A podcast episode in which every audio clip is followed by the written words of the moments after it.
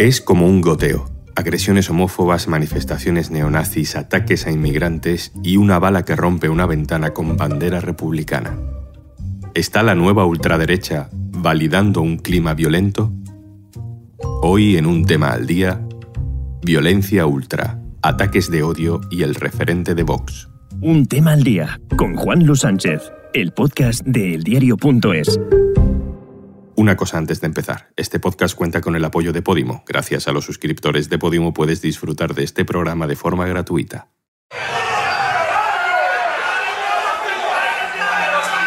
Si hace 10 años nos hubieran dicho que esto pasaría,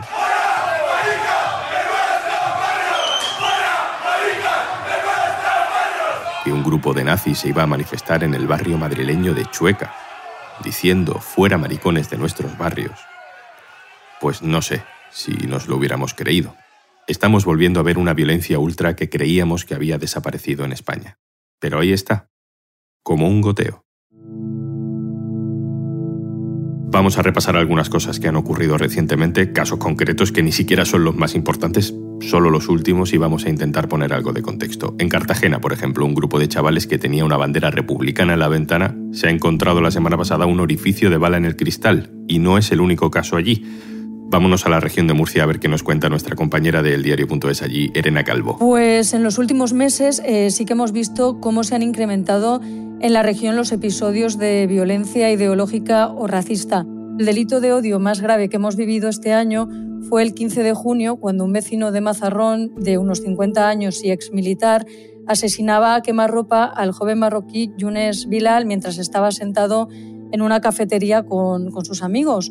Unas de las últimas palabras que escuchó en boca de su verdugo fueron las de moro de mierda. Solo unos días después, eh, una mujer ecuatoriana que estaba también en Cartagena haciendo cola en un banco de alimentos fue apuñalada por otra mujer mientras también le gritaba insultos racistas, pero en esta ocasión pues tuvo más suerte y pudo recuperarse.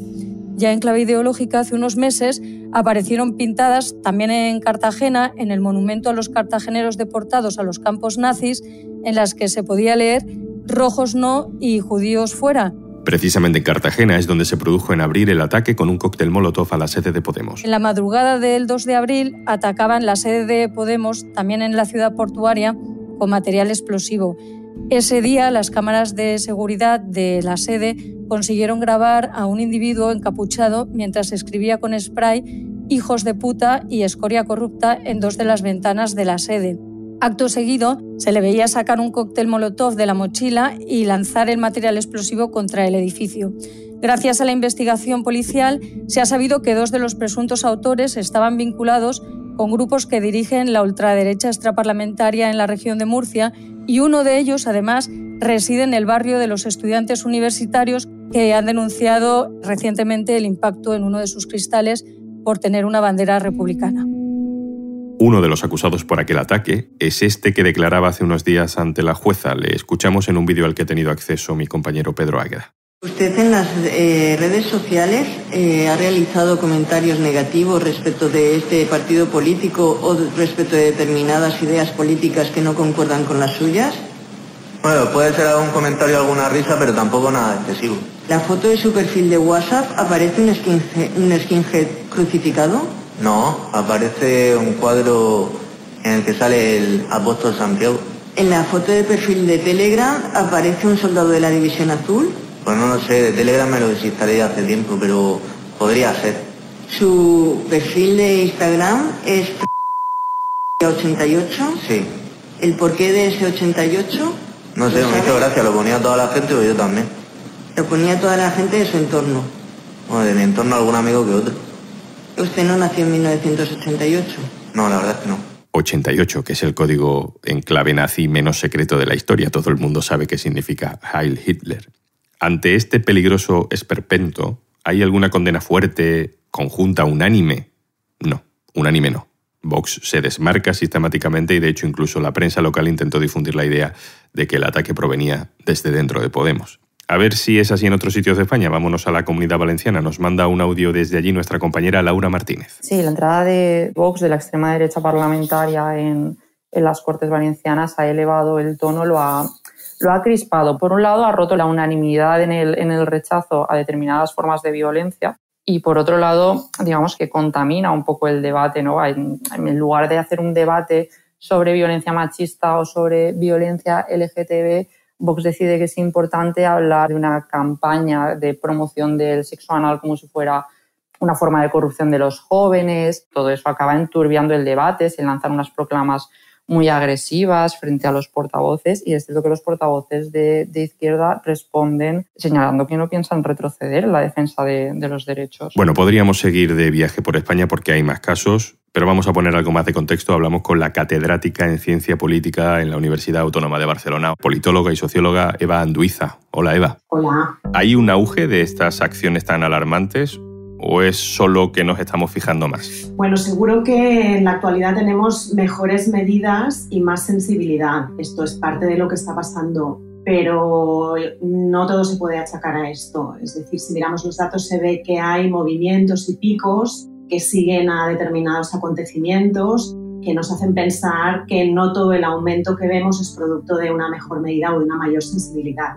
Pero es que incluso si fuera el caso que nos hemos vuelto mucho más sensibles, pues no dejaría de ser muy preocupante, ¿no? Porque no porque antes no nos ocupáramos de las cosas que no funcionan, eso justifica que no lo hagamos. Es decir, que en todo caso es una realidad muy preocupante.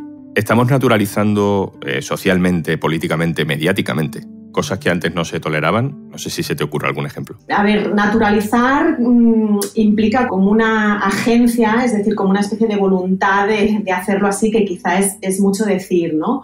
Pero sí que es verdad, sí que es cierto que hay una consecuencia de la presencia de, de estas organizaciones en las instituciones, ¿no? Por ejemplo, en el caso muy concreto de España, detectamos que antes de la aparición de Vox había pues, unos niveles de prejuicio, por ejemplo, de sexismo determinado, y después de la entrada de Vox en las instituciones esto se ha incrementado. Es verdad que la entrada de estos partidos en las instituciones tiene un efecto negativo sobre eh, las actitudes, digamos, de prejuicio y de, y de discriminación, y estamos un poco peor. Además, también está bastante comprobado que hay un efecto causal, digamos, entre la presencia de estos discursos excluyentes y el hecho de que la gente exprese abiertamente o declare abiertamente estos prejuicios que a lo mejor en otro momento los tendrían mucho más ocultos, ¿no? Porque no, no se consideraría socialmente aceptable expresarlos. Y luego también tenemos la última derivada, o sea, no solamente es que cambian las actitudes, no solamente es que cambia la facilidad con la que expresamos actitudes de prejuicio, sino que además todo esto luego tiene consecuencias sobre la conducta, ¿no? Es decir, que hay una relación entre estos discursos excluyentes y actos violentos contra minorías. Es decir, que la ciencia política tiene muy demostrado que hay una relación directa entre la presencia de determinados discursos en televisión y políticamente y gente que se siente validada para hacer acciones que incluso van un poco más allá de lo que insinúan esos discursos. Por desgracia sí, por desgracia es así. Hay que tener en cuenta además que el odio es una emoción muy poderosa, no, no solamente porque polariza, sino porque empuja la acción. El miedo, en cambio, puede paralizar, puede hacer que te pares, puede hacer que mires, que valores, ¿no? Pero, pero el odio, el enfado, tiene un componente de activación que hace pues, que desde, que la gente salga más a protestar a que haya más comportamientos agresivos. Y, esto evidentemente es utilizado por estas organizaciones y es algo de lo que deberíamos ser conscientes, ¿no? Es decir, que la visibilización de estos discursos tiene implicaciones importantes. Eva, ¿tenéis algún tipo de consenso los muchísimos expertos que tratáis este tema sobre cuál puede ser la solución, sobre si hay una receta correcta, porque estamos todo el día discutiendo cómo afrontar este problema, si hay una receta correcta para impedir la expansión de este tipo de discursos de odio? Lamentablemente no creo que haya un consenso en la solución. Sí que creo que es interesante subrayar dos cosas. Una es que, digamos, la sociedad se mueve entre, por un lado, una pulsión muy básica del ser humano, que es categorizar dividir a las personas en grupos, en categorías y además intentar anticipar lo más rápidamente posible si nos van a venir a perjudicar o si los podemos considerar amigos, ¿no? Esto es una cosa que tiene que ver con la supervivencia más, más básica y por lo tanto esta categorización entre amigos y enemigos, los de dentro y los de fuera, es una cosa muy, muy eh, enraizada en la psicología humana y esto hay que saberlo y ser consciente. Pero por otro lado está el otro polo, la idea de que la igualdad es un valor y de que la diversidad es un valor. Y en esta tensión nos movemos y por lo tanto tampoco hay que olvidar que hemos avanzado, si tenemos una perspectiva un poco más de largo plazo, en esta puesta en valor de la igualdad. Yo creo que vivimos en sociedades que tienen como principio muy asentado y muy reconocido esta idea de igualdad. Y luego la otra cuestión que también es muy importante tiene que ver con cómo actúan las otras fuerzas políticas, ¿no? especialmente los partidos conservadores más moderados. Tienen un papel muy importante a la hora de decidir, digamos, si se dejan llevar por estas dinámicas o si juegan un papel de más responsabilidad. Eva Anduiza, catedrática de Ciencia Política de la Universidad Autónoma de Barcelona, muchísimas gracias por estar con nosotros. Muchas gracias a vosotros por invitarme. Y antes de marcharnos, según la RAE, escuchar es poner atención o aplicar el oído para oír algo.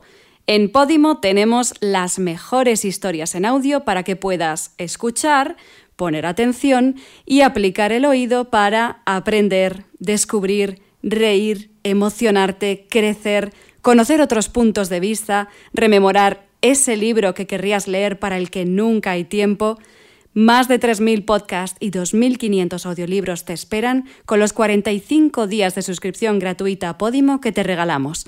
Entra en podimo.es barra al día y date de alta de forma totalmente gratuita.